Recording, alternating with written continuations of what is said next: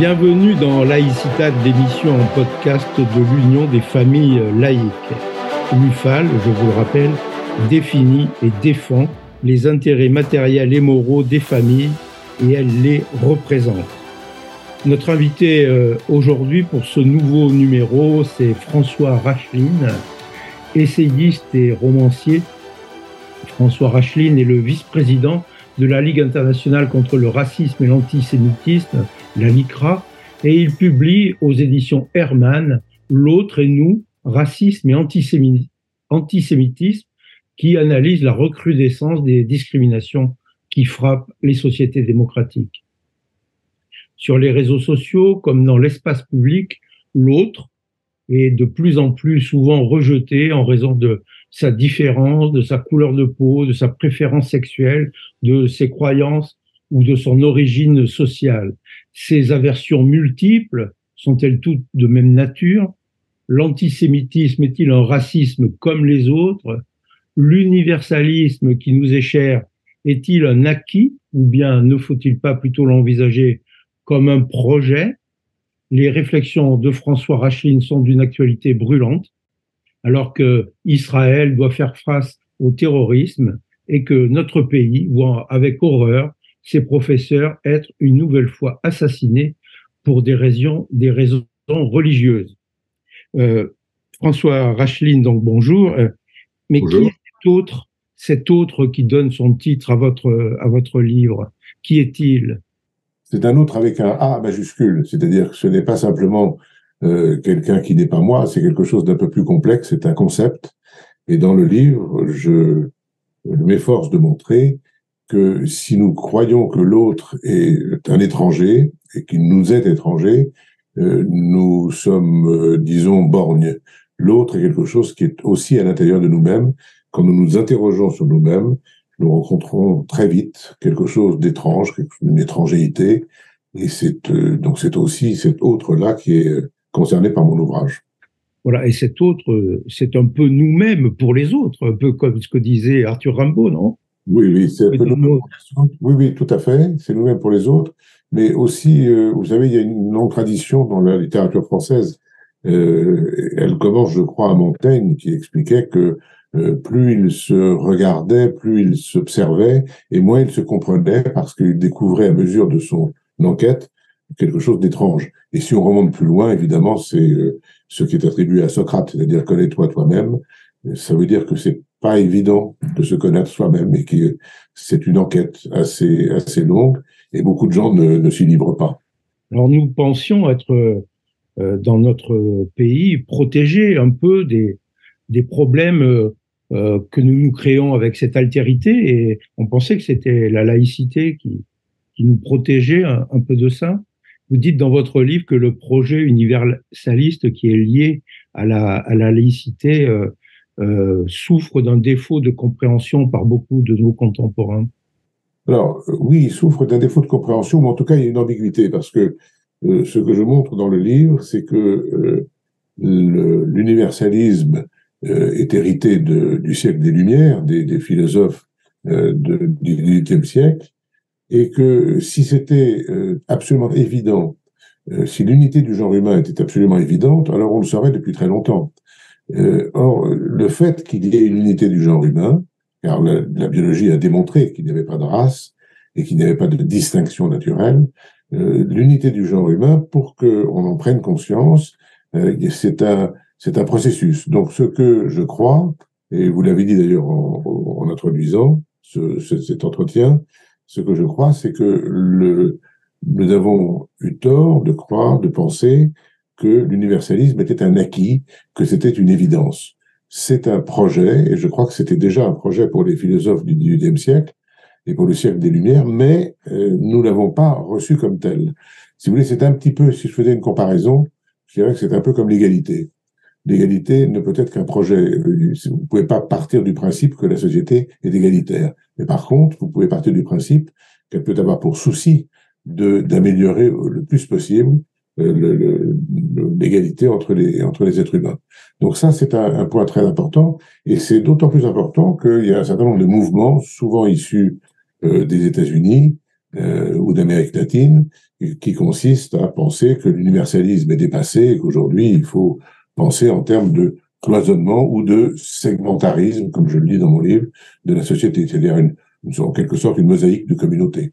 Le segmentarisme, on va y revenir, mais est-ce que l'universalisme ne pourrait pas être euh, défini par un autre mot qui serait celui euh, de fraternité, celui qui est dans le triptyque républicain, liberté, égalité, fraternité, et cette fraternité dont Pierre Leroux, le penseur socialiste, le député socialiste de 1848, voulait modifier d'ailleurs la devise républicaine pour mettre la fraternité au centre, puisqu'il pensait que c'est elle qui allait euh, résoudre la tension entre l'égalité et la liberté. Et est-ce qu'on n'a pas un problème de fraternité aujourd'hui? Alors, je crois, je crois que la, la, devise républicaine est une devise très universelle en réalité. Elle est attachée à la France, mais elle est très universelle. Je sais pas, vous savez, euh, j'ai jamais entendu cette devise comme dans un ordre euh, précis. Je me suis jamais dit, il y a d'abord la liberté, ensuite l'égalité, ensuite la fraternité. J'ai toujours entendu cette devise comme un ensemble. Évidemment, on peut pas dire les trois mots en même temps. On n'est pas dans un opéra. On peut le faire, mais dans la réalité, on peut pas le faire. Et donc, euh, moi, je crois qu'on peut le lire dans tous les sens, et on peut partir du, de, de l'un des concepts pour arriver aux deux autres. Donc, euh, euh, je, je, ne sais pas s'il faut accorder la priorité à la fraternité ou à l'égalité ou à la liberté. Je pense qu'il n'y a aucun de ces concepts ne va sans les deux autres.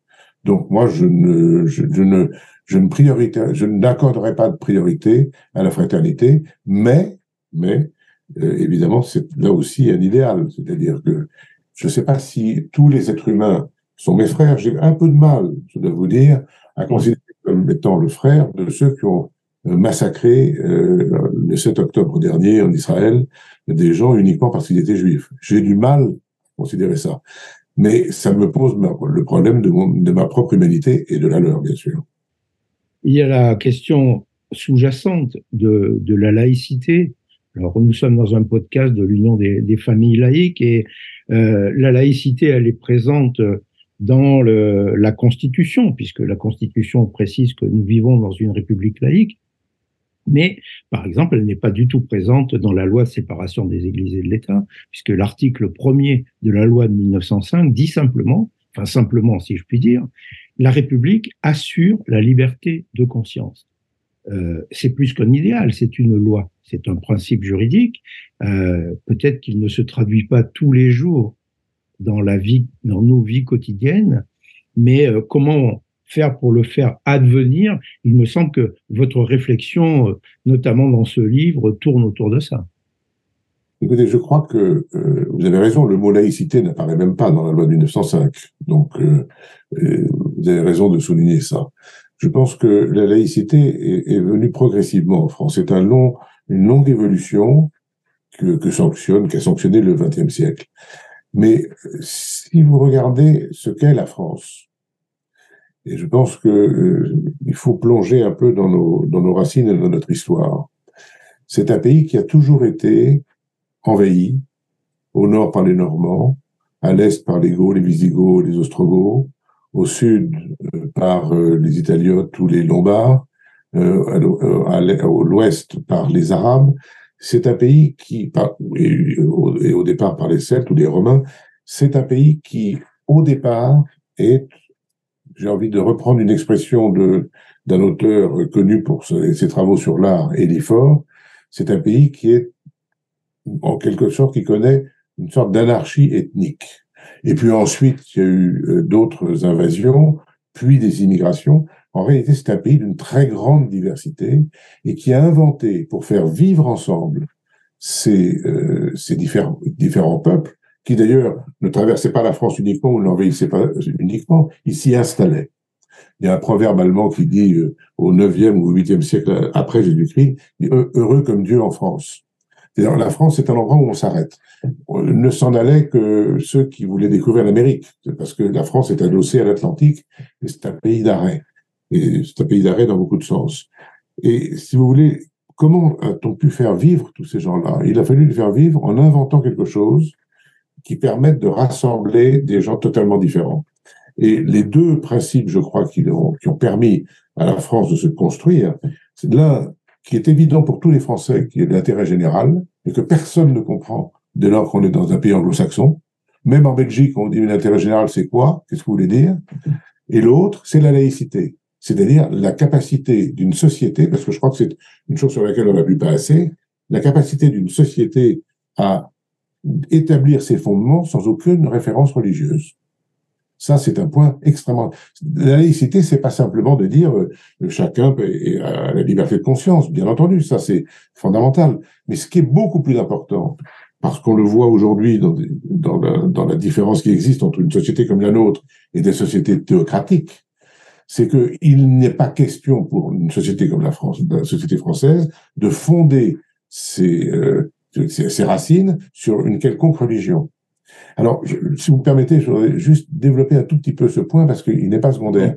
Tous les gens qui nous écoutent, me semble-t-il, pour eux, il est très facile de distinguer l'économique, le social, l'environnemental. C'est, une évidence.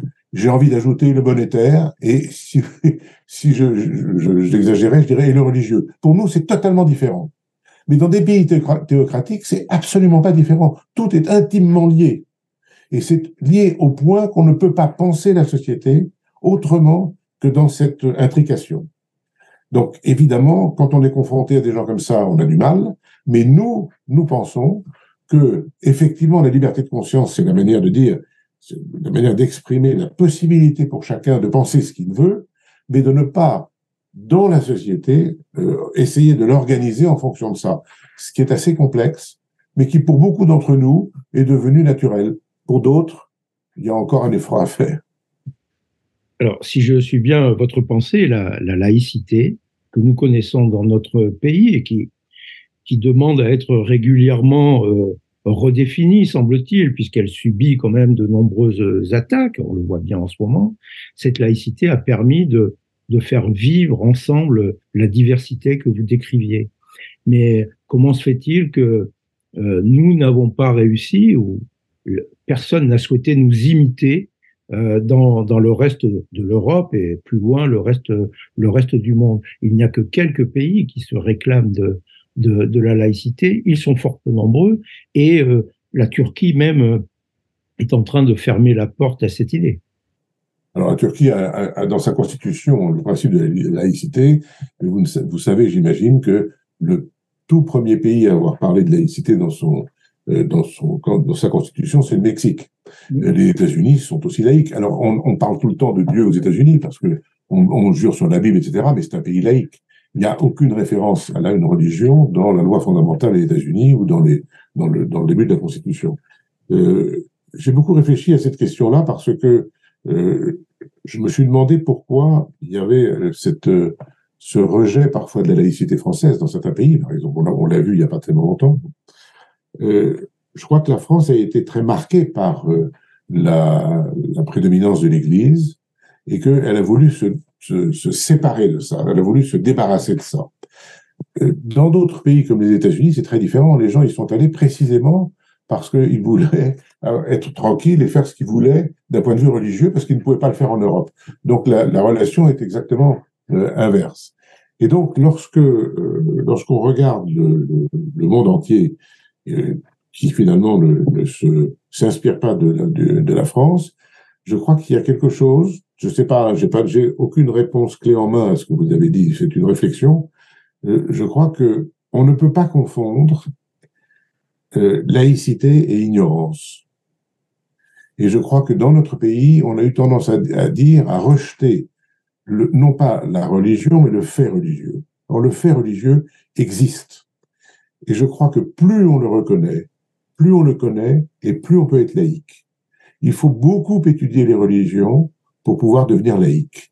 C'est un peu un, paradoxe et c'est contre-intuitif, mais je crois beaucoup à cela parce que l'ignorance des religions vous expose à, leur euh, prosélytisme. La connaissance des religions vous en, vous en prémunit. C'est un peu paradoxal.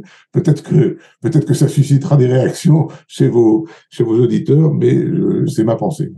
Mais euh, cette idée un peu paradoxale, vous la vous la cultivez, vous vous, vous l'approfondissez au fur et à mesure que vous écrivez de, de, nouveaux livres, puisque vous la développiez déjà dans votre livre euh, Le monothéisme sans Dieu, et dans celui-ci, euh, euh, L'autre et nous, vous faites de, de fréquents, de fréquentes références aux, textes, aux textes sacrés des, des religions du livre, on va dire.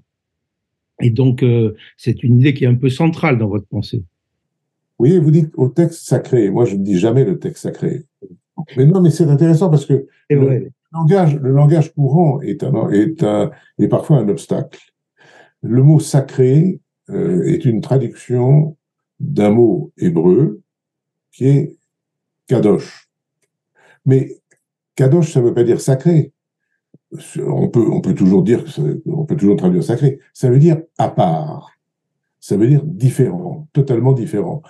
Quand, on, quand vous euh, faites une dédicace d'un livre, ce que j'aime bien faire quand euh, j'écris des livres, euh, en, hébreu, on dit une akdasha. C'est la même, exactement la, la même racine.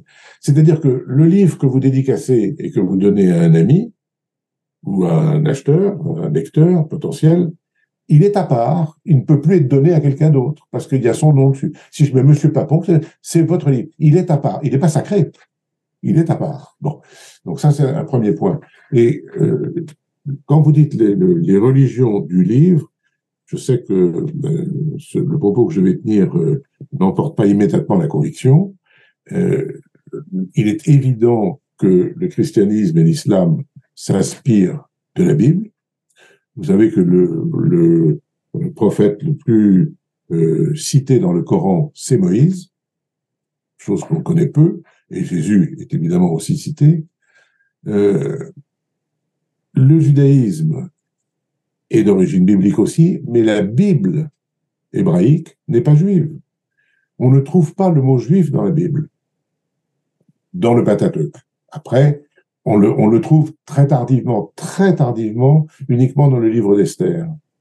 Et pourquoi on le, on le trouve dans le livre d'Esther? Parce que le livre d'Esther a été écrit entre le 4e et le 2e siècle avant Jésus-Christ, donc à une époque où les Grecs appelaient les Judéens, les habitants de la Judée, les Judaïos, et qui est devenu juif après chez les Romains et chez nous. Euh, donc, si vous voulez, le, le, lorsqu'on remonte haut dans le texte biblique, jusqu'à Moïse, on n'a pas forcément de religion. Et dans, dans, le, dans l'autre et nous, dont, nous parlons, vous avez la gentillesse de me faire parler, je dis qu'il existe une frontière. Cette frontière, c'est le tétragramme dans, dans, le, dans la Bible qu'on a traduit par Dieu et dont je pense que c'est un peu hâtif. Voilà, traduire par Dieu YHWH est hâtif parce que tout simplement c'est indicible. Donc, je vois pas comment on peut traduire quelque chose qui est indicible. Et même le mot Elohim, qui est le mot utilisé dans la Bible, euh, que, tous les hébraïsants connaissent, ou même les, gens qui lisent le, texte biblique, savent que Elohim, c'est un, ça a été traduit par Dieu, c'est contestable. Et euh, par exemple, euh, un grand, grand traducteur, qui est André Chouraki, garde toujours Elohim et YHWH sans jamais les traduire, parce qu'il dit que Elohim, c'est pas tout à fait la notion de Dieu, c'est quelque chose qui est un peu, un petit peu, un peu rapide chez nous. Donc voilà, tout ça, tout ça est peut-être un peu complexe, mais non, c'est intéressant. Mais c'est, mais c'est pas secondaire. Et revenons maintenant à, à l'actualité de votre livre, puisque les événements euh, qui ont, les événements, le, le, massacre qui a eu lieu le 7 octobre euh, en Israël, euh, votre livre est éclairé d'un nouveau jour par cela. vous développez l'idée que euh, à la suite d'autres, que l'antisémitisme n'est pas un racisme comme les autres, euh, que qu'il a des spécificités, euh, et c'est pour ça que l'association dont vous êtes le vice-président s'appelle la LICRA et non pas la Ligue contre le racisme. Est-ce que vous pouvez nous, nous en dire plus sur, sur, sur cette idée qui n'est pas tout à fait simple à comprendre? Écoutez, moi je crois que c'est pas, d'accord, c'est pas tout à fait simple et c'est pas non plus très très compliqué. Il y a une différence, me semble-t-il, entre le racisme et l'antisémitisme qu'on peut exprimer simplement. L'expliquer après est un peu plus long. L'expression simple, c'est la suivante. Un raciste, c'est quelqu'un qui rejette toute euh, altérité ou autrui parce qu'il n'est pas semblable à lui-même. L'antisémite, est quelqu'un qui récuse, qui refuse une éthique. Et l'éthique qu'il refuse est l'éthique qui a été établie, qui a été proposée par Moïse avec le décalogue et avec le tétragramme dont je parlais tout à l'heure. Et cette éthique, c'est, c'est, ça paraît euh, banal de le dire ou peut-être euh, euh, superfétatoire, mais lorsqu'on reprend le décalogue, que tout le monde connaît ou croit connaître, il n'y a pas écrit dans le décalogue qu'il ne faut pas tuer. D'abord, il n'y a pas écrit il ne faut pas tuer. Il est écrit, euh, on parle d'assassinat et non pas de meurtre, et non pas de tuer simplement. Euh, il n'est pas écrit que euh, on, ne doit pas violer. Il n'est pas écrit qu'on ne doit pas voler. C'est pas ça qui est écrit dans le décalogue. Il est écrit en hébreu tu n'assassineras pas, tu ne voleras pas, tu ne violeras pas. Toi, c'est-à-dire, non pas toi le roi, ou toi la servante, ou toi l'homme, ou toi l'esclave, tu. C'est-à-dire que ce qui est imposé là, c'est le principe de la responsabilité individuelle. Principe sur lequel, ultérieurement, se construira, un des principes sur lesquels se construira la démocratie. Il ne peut pas y avoir de démocratie s'il n'y a pas de responsabilité individuelle. Dans tous les pays autoritaires, il n'y a pas de responsabilité individuelle. Si vous faites une faute grave, votre famille en est responsable. C'est le principe de la fontaine. Hein. Euh, si ce n'est toi, c'est donc ton frère. Donc, ça, c'est un premier point. Le deuxième point, c'est que, manifestement, puisque on, on interpelle chaque individu, c'est que tous les individus sont mis sur le même plan. C'est déjà les prémices d'un principe d'égalité. D'égalité non pas dans l'articulation, la définition des rôles de chacun dans la société, mais d'égalité par rapport à la morale, par rapport à ce qui est au principe de, la vie. Alors, je pourrais développer ça, si vous voulez, mais ça, c'est fondamental. Je n'ai pas encore rencontré dans ma vie d'antisémites convaincus qui soient un, véritable républicain et qui reconnaissent la liberté, l'égalité, la fraternité dont on parlait tout à l'heure. Et c'est pour ça que l'antisémitisme ne s'applique pas uniquement aux juifs. Si vous regardez le petit Robert, on vous dit racisme anti-juif. Non, c'est beaucoup plus que ça. Parce que ça touche les gens, entre guillemets, enjuivés. Ça touche les gens, tout simplement, si vous êtes, vous, Dominique Papon, si vous êtes quelqu'un de convaincu de, ce que je crois, de l'idéal républicain et de la laïcité, eh bien, euh, on peut vous tuer uniquement parce que vous pensez ça. Uniquement parce que vous pensez ça. Et c'est ça qui est important, ou parce que vous êtes quelqu'un qui défend cette idée. Et ce qui s'est passé le 7 octobre 2023, c'est que le Hamas a tué des gens pour ce qu'ils étaient. Alors qu'Israël combat le Hamas pour ce qu'il fait, et non pas pour ce qu'il est. C'est très différent. Et cette notion, cette nuance est un peu passée, euh, euh, euh, on a un petit peu, on a un petit peu oublié. Et donc, si vous voulez, le, racisme ordinaire, j'aime pas les Noirs, j'aime pas les Arabes, j'aime pas les, les Juifs, si vous voulez, on peut le mettre dedans. ça, c'est un racisme superficiel. C'est, c'est un racisme, j'ai envie de dire, c'est pas bien, évidemment, surtout si on passe aux actes. Mais l'antisémitisme, c'est un très mauvais mot. C'est un mot qui a été inventé en 1879 par un journaliste qui détestait les juifs et qui s'est dit, voilà, je vais appeler ça l'antisémitisme. Mais ça remonte à très haut, ça remonte l'aversion à l'égard de l'éthique dont les Juifs se sont fait les champions remonte aux Grecs et aux Romains, bien avant le christianisme. Donc c'est un peu plus compliqué. Si vous voulez, je ne peux pas expliquer la totalité de ce que je dis. Nous, nous lirons votre livre. Mais c'est un peu plus compliqué. L'antisémitisme, c'est un racisme anti-juif. Voilà. Il va nous falloir bientôt euh, conclure, mais je voudrais, avant qu'on revienne sur euh, un concept que vous développez au début de votre livre et qui sert à, déterminer tout ce qui nous sépare les uns des autres. Et vous avez appelé euh, ce concept le segmentarisme. En fait, vous, vous regroupez sous ce mot euh, euh, tout ce qui introduit de la distance entre les êtres humains. Donc, d'une certaine façon, tout ce qui combat, contrevient à l'idée d'universalisme.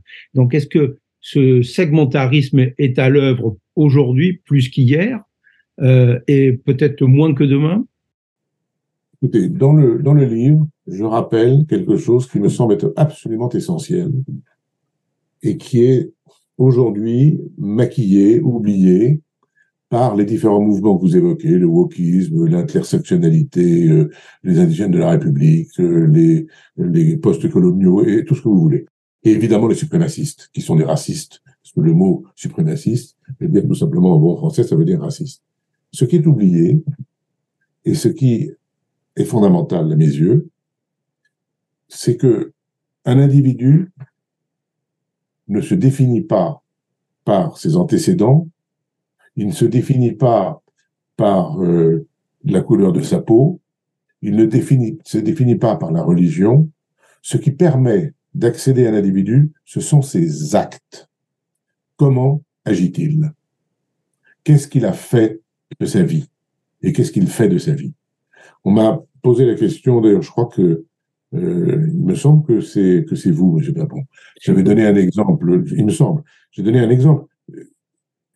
J'ai parlé tout à l'heure de Moïse. Moïse est connu pour avoir euh, été celui qui a libéré les Hébreux d'Égypte, etc. Et le décalogue. Mais au départ de sa vie, il a assassiné un Égyptien. Donc il est parti du mal et il a abouti au bien. On connaît le maréchal Pétain pour avoir été un soldat valeureux. Et puis pour cette, pour cette déshonoré c'est ce qu'on retient, c'est ce qu'il a fait de sa vie et non pas ce qu'il était au départ. Donc, donc, si vous voulez, le, le, le, fait que notre société oublie les actes est pour moi quelque chose d'assez grave. Il faudrait, je, je pense qu'on y reviendra parce qu'il y a des balanciers dans l'histoire. On reviendra à ça. Et donc, pour répondre à votre question, moi, ce qui m'importe toujours, quelle que soit la personne, ce sont ses actes. J'ai été soigné, je, je termine là-dessus parce que ça m'a beaucoup frappé. J'ai été soigné pour un accident que j'ai eu dans un hôpital en Touraine. J'ai été magnifiquement soigné par une doctoresse qui avait des doigts de fée, qui m'a recousu le front. Enfin bon, je ne rentre pas dans les détails. Et puis, elle c'était en urgence. Et quand euh, tout ça été terminé, elle est venue me voir pour savoir si je pouvais repartir. Et, et elle m'a posé cette question hallucinante. Elle m'a dit, j'espère que ça ne vous dérange pas d'avoir été soigné par une noire ça m'a donné une indication de ce qui pouvait se passer dans la PHP. Il y a dû y avoir des gens qui lui ont dit je ne veux pas être, je veux pas être soigné par une noire ou par un autre. Hein, bon, et je lui ai simplement répondu mais docteur, il n'y a que vos actes qui comptent. Donc euh, nous allons euh, conclure, ça va nous servir de, conclusion cette, ces paroles fortes sur euh, les, les, actes qui nous, qui nous définissent. François Rachine, je vous remercie pour pour euh, votre participation à cette euh, émission de l'Union des familles laïques. Je rappelle le titre de votre livre, L'autre est nous, euh, racisme et antisémitisme, aux éditions Hermann. Il vient de, il vient de paraître et je rappelle le, le titre précédent que l'on a cité tout à l'heure, Le monothéisme sans Dieu, qui lui aussi a été publié aux éditions Hermann. Euh, merci François Racheline. Vous, pouvez retrouver cette, euh, cette émission Laïcitade ainsi que toutes les autres sur l'ensemble des plateformes de podcast et n'hésitez pas à vous connecter régulièrement à notre site sur ufal.org. À bientôt. Merci à tous.